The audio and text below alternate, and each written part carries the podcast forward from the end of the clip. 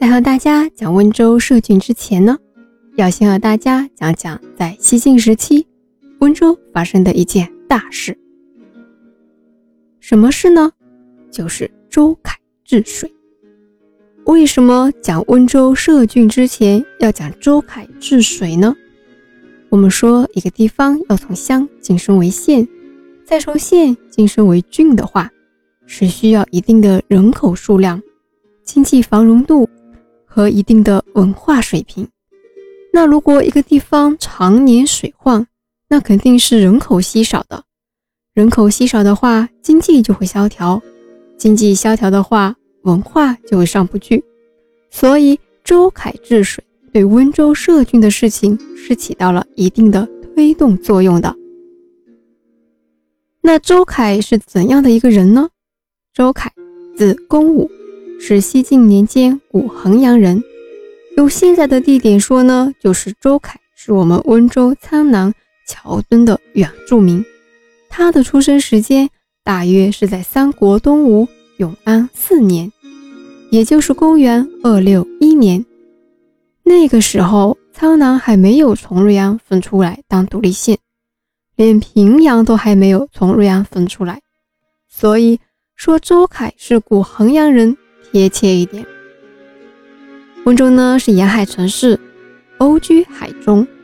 温州的陆地是随着地理演变逐渐形成的，而温州沿海的平原是由瓯江、飞云江、鳌江等三条河流和海水携带的泥沙堆积而成的，属于弱谷型海湾。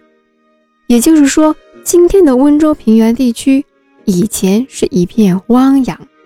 这就是为什么温州至今没有地铁的原因，因为没有地质基础造地铁呀。我们大家都知道啊，温州是每年都有台风的，频繁发生。那台风一发生就水患，所以当时的温州生存环境是非常差的，人口稀少，社会经济非常不繁荣。为了治理水患，为了民生，为了提高生存环境。于是，大约在西晋太熙元年，也就是公元二九零年，在周凯的带领下，温州先民开始主动出击，治理水患。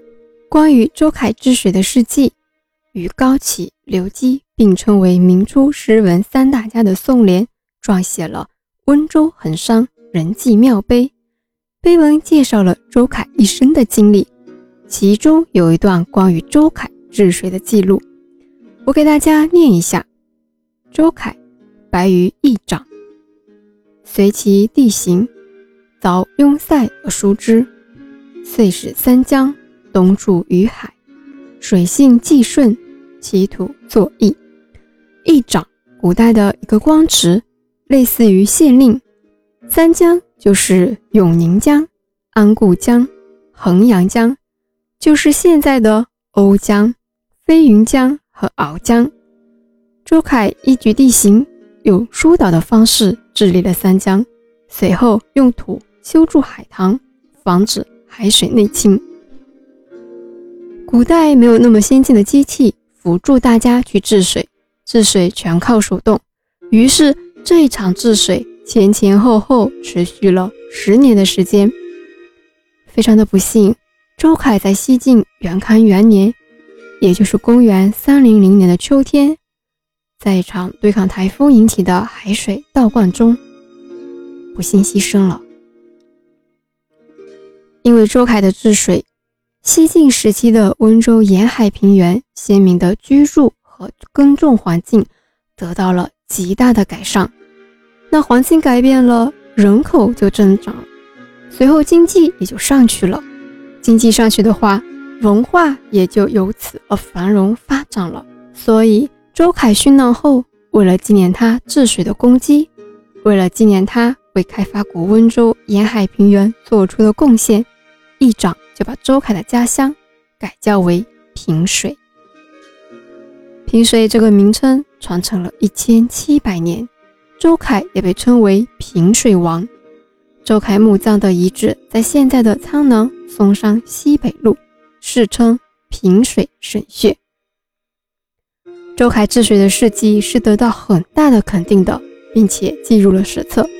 在宋代的时候，周凯的神位被列入了皇帝祭天的交坛。德佑元年，也就是公元一二七五年，官府又给周凯建了一座庙宇，宋恭帝赐名为仁济庙。元代的时候，周凯更被赐封为太和冲圣帝。到了明朝的时候，明太祖朱元璋更指令温州的地方官府每年要在仁济庙祭祀周凯，可见周凯治水的功绩。